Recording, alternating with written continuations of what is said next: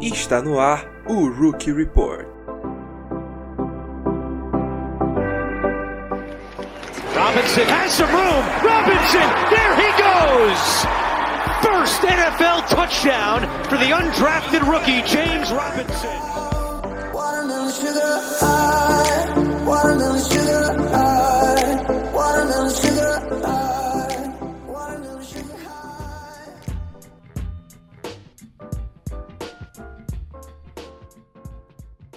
Fala aí, sejam muito bem-vindos ao Rookie Report, o programa onde a gente analisa as performances mais relevantes de calouros dessa última semana pela NFL. O meu nome é Rafael Kutri, estamos aqui para a semana 13 dos calouros. Mais uma vez, estamos aqui reunidos para discutir e destacar vários rookies aí que tiveram boas e até ruins atuações nessa, nesse último domingo, quinta e segunda de NFL, gente. É, vamos lá, vamos logo pro Rookie Report. Antes disso, só passar rapidinho pra, pelos nossos anúncios. Lembrando sempre de seguir a gente nas nossas redes sociais. No Twitter, a gente é Information NFL, arroba Information NFL. No Instagram, no YouTube e na Twitch, a gente é The Information NFL. Então, siga a gente lá, tá tendo bastante conteúdo no YouTube. Na Twitch a gente tá tendo no mínimo três lives por semana. Então, segue a gente lá que tá ficando conteúdo de primeira qualidade, primeira mão. Eu não sei se existe primeira qualidade, mas vocês entenderam, tá?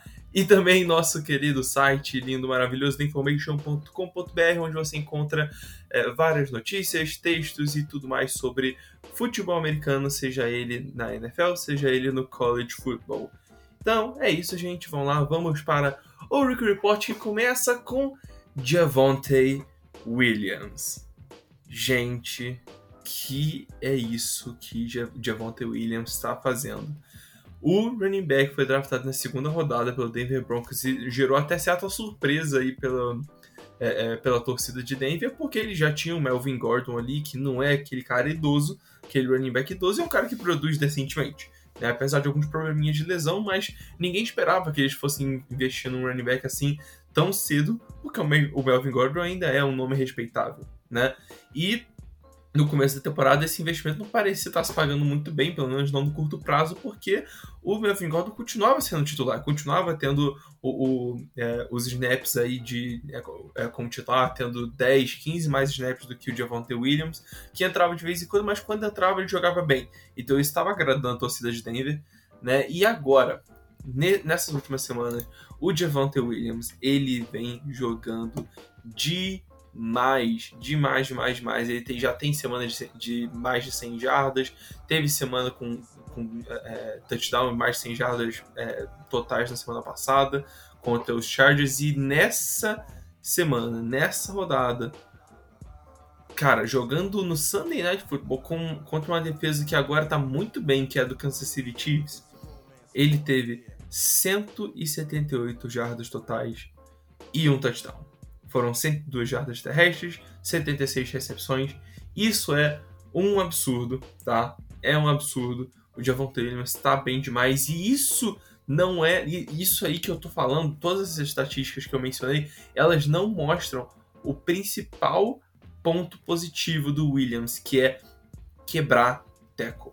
Quebrar tackle pro Javonte Williams é é uma coisa tão natural para ele. A gente via isso em North Carolina e foi isso que o, o pessoal se encantou com ele.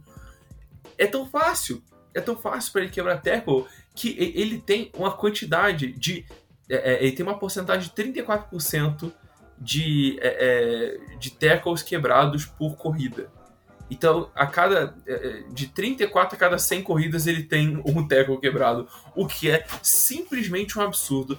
E não só é a melhor marca dessa temporada para corredores com mais de 100, de 100 tentativas, é a melhor marca desde 2006.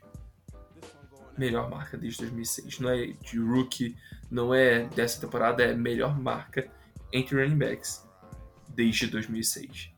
Isso é um absurdo. O Javonte Williams está bem demais. E cara, Denver acertou com essa escolha. O Javonte Williams vai ser uma peça fundamental no ano que vem quando os Broncos tiverem um novo quarterback, muito provavelmente aí com ou com alguém vindo do draft, Matt Corral da vida, ou Malik Willis, ou já pegando é, via troca algum outro quarterback que já é titular na NFL. Então, é, ele vai com certeza ser o braço direito desse quarterback, mais ainda do que o Melvin Gordon, que é, apesar de ser um bom jogador, cara, o Javonte Williams chegou para ficar e vai ser interessantíssimo ver a evolução do calouro que veio de North Carolina.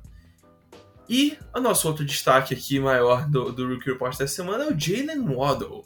Né? O Jalen Waddle, gente, o, a confiabilidade do Jalen Waddle nesse ataque é uma coisa bizarra, porque não é um ataque consistente, né? É um ataque que foi engrenar agora só, no, só, só, nesse. É, só nessa metade da temporada, com cinco vitórias seguidas. É, mas mesmo assim, ele foi um cara muito, muito, muito bem utilizado desde que chegou. Desde que chegou, ele já tinha suas 60 e poucas jardas, 50 jardas, etc. E, cara, ele não para de jogar bem é incrível. E ele tem três jogos seguidos já com oito ou mais recepções. E isso joga, coloca ele com seis no total nessa temporada. Jogos com oito ou mais recepções. O único rookie que conseguiu isso na história foi o Odell Beckham Jr. E ele fez isso em 16 jogos. Ainda faltam três partidas para o, o, o Jalen Waddle conseguir pelo menos mais uma vez ter oito recepções para ele bater esse recorde. É, e ele tá no pace para 112 recepções nessa temporada, o que é 11 a mais do que qualquer outro calouro na história da NFL. Na história da NFL. Então, sinceramente, o Jalen Waddle tá sendo um game changer absurdo e com a queda, é, é, com a queda inevitável do Jamar Chase nessa segunda metade da temporada, com as defesas focando um pouquinho mais nele, essa disputa por calor ofensivo do ano tá em aberto, tá? Os dois candidatos a calor ofensivo do ano, que no caso era o Mac Jones e o John Chase, um teve três tentativas de passe. E o outro, apesar de ter é, é, um jogo decentinho, cara, o Jamar Chase teve um drop absurdo, né? Que, que, gerou uma interceptação, era um touchdown, virou uma interceptação. Então, é, isso precisa ser levado em conta. E, cara, eu não sei não, hein? O Jalen Waddle, se continuar dessa forma, talvez ele entre nessa conversa. Sinceramente, porque ele tá muito, muito, muito bem. Tá um pace para passar das mil jardas e passar, né, da, da, bater esse recorde de recepções por um calor. Então, excelente primeiro ano do Jalen Waddle e os, os Dolphins, por mais que passaram do Penei Sul, a gente vai falar dele daqui a pouco, foi uma escolha nada mal, uma escolha que tá dando frutos, pelo menos aí pro ataque do Tua Tango Vailoa, que é, já jogava com o Waddle né, lá na época de Alabama, né? Então, gente, fora esses jogadores que a gente acabou de citar, né, a gente tem vários outros calores que tiveram ótimas é, é, atuações ou atuações relevantes aí nessa última semana pela liga. E como eu falo relevante, né, a gente não vai falar de Mac Jones porque três tentativas de passe é difícil ser relevante com isso. Né? Então, vamos lá, resumão da rodada de número 13 dos Rookies de 2021. Começando pelo Zach Wilson, né? O Zach Wilson teve um jogo relativamente sólido, né? Três touchdowns totais, 227 jardas, uma precisão decente, né? Passando a bola, passou de 60% com é, é, acertando os seus, os seus alvos. É, então foi um jogo interessante do Zach Wilson e ele finalmente fez algo que eu estou mencionando alguns é, alguns Rookies Reports. Como que fala isso em plural? algumas edições do podcast atrás que faltava uma conexão Zach Wilson e Elijah Moore. Os dois calouros, um quarterback e outro wide receiver, que eram para ser um o degrau do outro para eles poderem ir evoluindo o máximo possível. E é isso que tá é isso que aconteceu nesse último jogo. O Elijah Moore teve lá suas 86 jatas totais, um touchdown e finalmente eles conectaram, né? O touchdown do Elijah Moore foi inclusive é, bem longo, né? Foi bem longo não, foram 29 jatas, se não me engano. Então, é, essa conexão tem tudo para ser muito importante para o futuro dos Jets. Muito importante mesmo, foi uma, foram dois investimentos caros nesse draft. O Corey Davis é um bom jogador, mas ele não tem pinta de wide receiver 1. Não dá para colocar ele nessa posição, porque ele não vai conseguir produzir bem. Quem tem que ser wide receiver 1 nesse time é o Elijah Moore com o é, com o nosso queridíssimo Corey Davis sendo o segundo ou até terceiro, aí, dependendo de quem estiver disputando com ele, tá? Sobre os running backs, a gente tem Najee Harris, como sempre, né, carregando milhões de vezes a bola e suas estatísticas nunca falham, 107 jardas totais, não teve touchdown dessa vez, nem o Pat Frymouth, que é absurdo, né, ele não ter tido um touchdown, mas Najee Harris foi importante nessa vitória do, do, dos Steelers contra os Ravens num ataque que funcionou muito melhor do que esperado. É, Ramondre Stevenson, falando de ataque que funcionou muito melhor do que esperado, no jogo com vento absurdo, na segunda-feira à noite, os Patriots decidiram passar três vezes com a bola e é, o resto todo eles correram.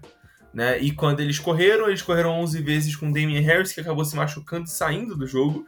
E aí quem entrou para correr, para suprir né, essa ausência do Harris, o Ramondre Stevenson e também alguns outros running backs aí do, do, do, comitê dos Patriots. E o Stevenson teve 24 carregados, então muito volume, o maior volume dele até agora na temporada no, com, o profissional né, na NFL.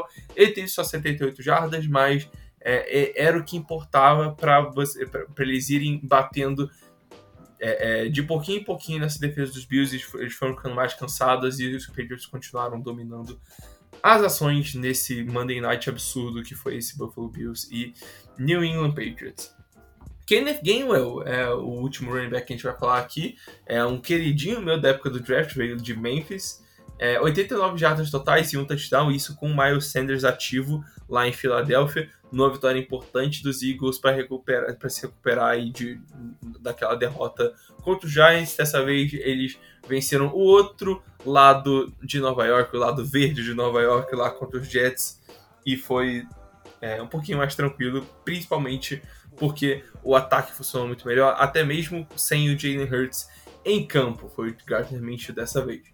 Agora, passando para os wide receivers, a gente tem o nosso querido, com nome nem um pouquinho exótico, Amon Ra St. Brown, wide receiver de Detroit, que foi importantíssimo para a primeira vitória dos Lions na temporada. Ele teve o game-winning touchdown, ele fez a recepção para a vitória do, de, de, Detroit sobre os Vikings, o rival de divisão. 10 recepções, 86 jardas, e de longe o melhor jogo dele até agora na, na carreira profissional. Né? Não tem nem discussão com isso. Então, Amon Hassan Brown, have yourself a night. No caso, an afternoon, porque foi de tarde o jogo. Mas vocês entenderam mais, mais uma vez, né? Próximo wide receiver aqui é o D. Eskridge, né? wide receiver de Seattle que é um cara muito importante para jogadas mais curtas e options, teve 43 jardas totais, né, com, é, juntando corrida e recepções, e o seu primeiro touchdown, né, então The Eskridge finalmente inaugurando a end zone, então parabéns para ele aí, o cara que sofreu bastante com concussão, é, foi uma concussão que tirou ele de praticamente dois meses de futebol americano, ficou algo até meio estranho, né? O pessoal tava com medo de ter sido alguma coisa mais grave, mas The Eskridge, muito bem, é, pelo menos nesse, nessa partida, e foi crucial aí para a vitória dos Seahawks. E aí a gente passa por Penny Sewell, né? O Penny Sewell, que a gente mencionou há, pouco tempo atrás quando a gente falou do Jalen Waddle, que era uma escolha que o pessoal de Miami esperava que ia acontecer, um, um pouquinho de investimento na linha ofensiva que não tá bem esse ano, é, e aí eles escolheram por pegar o Jalen Waddle mesmo, tá? Mas o Sua é um talento absurdo, né? E ele é um cara que não começou super bem, ficou mudando de posição de, é, é, é de uma hora para outra por conta de lesão do, do Taylor Decker, que é outro tackle dos Lions. Mas, cara, o, o Penisua, ele tá muito, muito, muito confiável desde a semana 6. Ele só cedeu um sec e ele é o segundo melhor offensive tackle desde, desde lá, de acordo com a PFF, se não me engano, uma nota de 86. Então, absurdo, o Penny finalmente acordou, né? E agora, cara, vai ser difícil parar esse monstro, né? Porque o Penny é um cara super atlético, é um cara que só precisava um pouquinho de refino, de, é, é, de refino na sua técnica. E é isso, o Peninsula agora com certeza vai evoluir para virar um dos bons tackles aí da NFL, se não um dos melhores tackles da NFL. Então, olho nele com certeza. E passando agora para defesa, a gente tem mais alguns destaques aqui. O primeiro é Ozo Digizua, né, defensive tackle dos Cowboys, que teve quatro tackles e dois tackles for loss. É, ele não é nem de longe o destaque defensivo é, entre os calouros do, do, dos Cowboys, né? É, é claramente Micah Parsons, mas ele está tendo uma temporada sólida até agora. E falando em Micah Parsons, cinco tackles, um tackle for loss e mais um sec. É o décimo sec na temporada do Micah Parsons. Isso é um absurdo. Isso é um absurdo. Ele tá bem demais. E, cara, sério, se ele tiver mais quatro jogos absurdos, muito, muito bons mesmo, é capaz do pessoal começar a considerar ele para Defensive Player of the Year, não só Rookie. Rookie tá garantido, mas Defensive Player of the Year, se ele continuar jogando assim, é, ele pode ser com certeza candidatado é, é, para esse, esse prêmio e talvez até ganhar um votinho ou outro. Acho muito difícil ganhar por ele ser calor e ter alguns outros nomes mais interessantes, tipo Miles Garrett e TJ Watt, mas eu acho que dá para ele ganhar um, um amor aí nesse ano absurdo de calor dele. Falando nisso, Jalen Phillips, né? Falando em carinho pros calouros, eu fui, eu talvez tenha feito a zica reversa no Jalen Phillips. Lá pra semana 9, a gente fez os prêmios de meia temporada, né? E eu coloquei como bust defensivo do ano até agora, né? Até aquele momento, na semana 9, eu coloquei o Jalen Phillips, que só tinha meio sec, ou desculpa, um sec. E poxa, para ser o primeiro Edge draftado, né, é, é, algo estranho e, poxa, isso foi. A, a, a, eu olhei e falei, pô, não, tem algo errado aí, ele não tá jogando bem. E realmente ele não tava jogando bem. Mas foi só falar isso que ele teve seis sacks nos últimos três jogos. E ele ainda teve mais dois tackles for loss nesse último. Então, a culpa foi minha, tá? Então, galera aí dos Dolphins pode falar, poxa, muito obrigado, Rafael Cutter aí, pela sua pela sua zica reversa e eu, eu, eu mando um de nada para vocês aqui no Rookie Report da próxima semana, tá? É, outros dois é, é, edge rushers que foram muito bem, os dois dos Giants foram o Quincy Roche e o Aziz Ojulari. É, o, o, o Roche teve seis tackles, um, um sec e um tackle for loss, e o Ojulari teve quatro tackles, um sec e um tackle para perda de jardas. Então, é, essa dupla tá interessante pra caramba, né? O, o, o, o Roche foi uma escolha um pouquinho mais tardia do draft, o Julari foi uma escolha de segunda rodada. É, mesmo assim, excelente valor que os dois estão trazendo, principalmente o Julari, muito bem até agora, superando bastante as minhas expectativas, porque eu não gostava muito dele na época de Georgia no college. E a nossa última, no, nosso último destaque vai para Patrick Surtain. A gente começou com Broncos, a gente termina com Broncos. Patrick Surtain, uma interceptação. Já são três nos últimos dois jogos. E, cara, ele tá um absurdo. Ele tá cedendo apenas 45% de é, porcentagem de acerto nos passos que vão na direção dele. E, cara, ele tá bem demais. E olho no Surtain. Pode não ter sido a melhor escolha do mundo, porque os Broncos precisavam de um quarterback. Mas o Surtain tá bem demais, não dá para dizer que, que a escolha não valeu a pena. E é isso, gente. Queria agradecer a todo mundo que acompanhou até aqui. É, semana que vem tem mais. É, se você está ouvindo aí na quarta-feira.